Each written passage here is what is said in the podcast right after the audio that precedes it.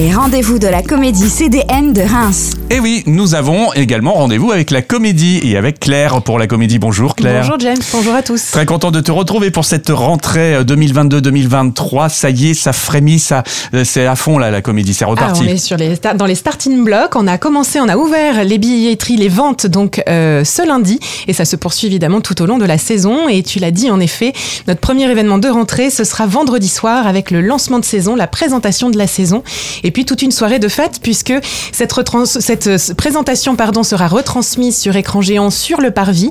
On convie deux food trucks. Il y a évidemment l'équipe du bar de la comédie et c'est l'occasion voilà de se retrouver et de faire la fête.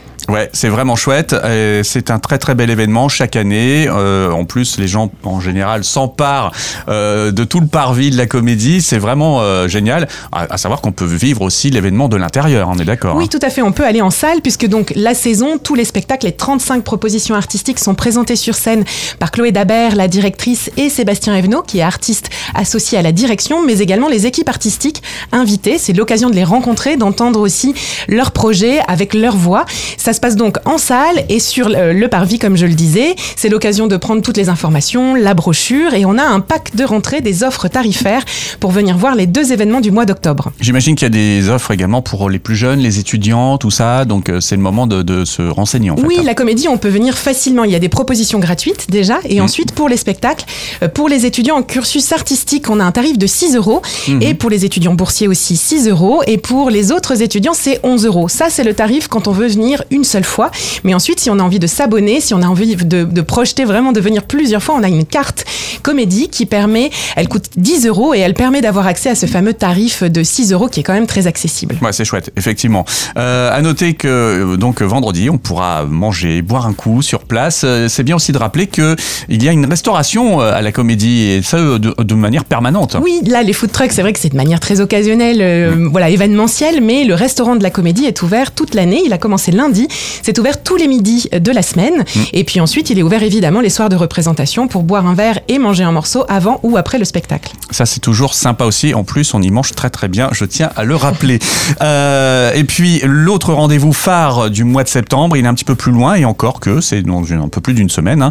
Euh, samedi 17 septembre, euh, journée européenne du patrimoine. Là aussi, c'est toujours l'occasion de s'emparer de la comédie. Oui, on participe évidemment à ce programme national. C'est l'occasion de visiter en fait la comédie avec des visites gratuites, guidées pour comprendre l'histoire du lieu, mais surtout passer en coulisses, passer dans les dessous de scène, voir des espaces qu'en fait le public ne voit jamais. Et donc ça se passe euh, samedi toute la journée. On a trois visites guidées, mais aussi une étape de création si vous voulez assister à une répétition d'un prochain spectacle d'une production de la comédie qui s'appelle Face ou l'incroyable matin, qui est un projet de la jeune troupe de la comédie, des jeunes comédiens qui ont euh, voilà moins de 25 ans. C'est l'occasion voilà de découvrir leur travail et d'assister gratuitement à une répétition. Voilà, ça, ça permet à, à toute l'équipe de la comédie de se remettre en marche, en, en bonne marche pour le coup, euh, pour euh, cette saison 2022-2023, et puis surtout, bah, de, cette fois, de lancer vraiment euh, les, tous les spectacles à partir du 1er octobre. Oui, le 1er octobre, ce sera effectivement euh, la première représentation voilà, officielle. C'est une création de la comédie, ce sera une création à Reims. Delphine et Carole, je vous en parlerai peut-être quand je reviendrai dans quelques semaines, mais quelques Ouais. mots. C'est un projet qui dure 1h30 et qui parle de deux figures du cinéma. Delphine Seyrig, qui était Ah, une oui. actrice très connue dans les années 70, elle a participé aux comédies musicales de Jacques Demy, elle jouait la fée, c'était voilà une actrice très populaire. Et par ailleurs une militante féministe très engagée. Et elle a rencontré euh, Caroline Roussopoulos euh, dans une formation pour s'emparer en fait des caméras, les premières caméras portatives. C'est elles qui ont eu la deuxième, la première c'était Jean-Luc Godard qui l'avait acheté et c'est tout bête, ça paraît être anecdotique mais c'est comment du coup les femmes vont s'emparer d'un outil qui était plutôt réservé aux hommes et comment elles vont montrer le monde Mm. de leur point de vue. Ouais, ça c'est chouette parce que effectivement, euh, le point de vue féminin est a toujours euh, voilà un petit plus, moi je trouve. Voilà. Alors euh, samedi comédie hein, pour ce 1er octobre, euh, on aura l'occasion effectivement d'en reparler.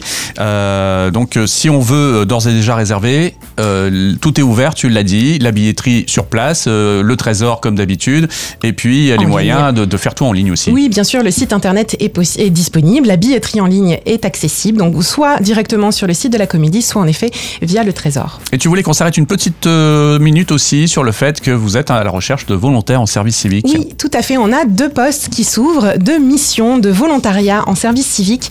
Euh, et donc, on recherche des volontaires pour deux missions. Euh, la première, qui est une mission de huit mois euh, dans le service d'action culturelle. Donc, c'est vraiment comment développer le public de la comédie, comment imaginer des projets et des actions à destination du public scolaire, du public étudiant, des publics des des publics d'associations. Bref, travailler la diversité des publics en salle, c'est très important. On a une mission de service public et il faut que la salle soit représentative de la société française. Donc ça, c'est la première mission. Ouais.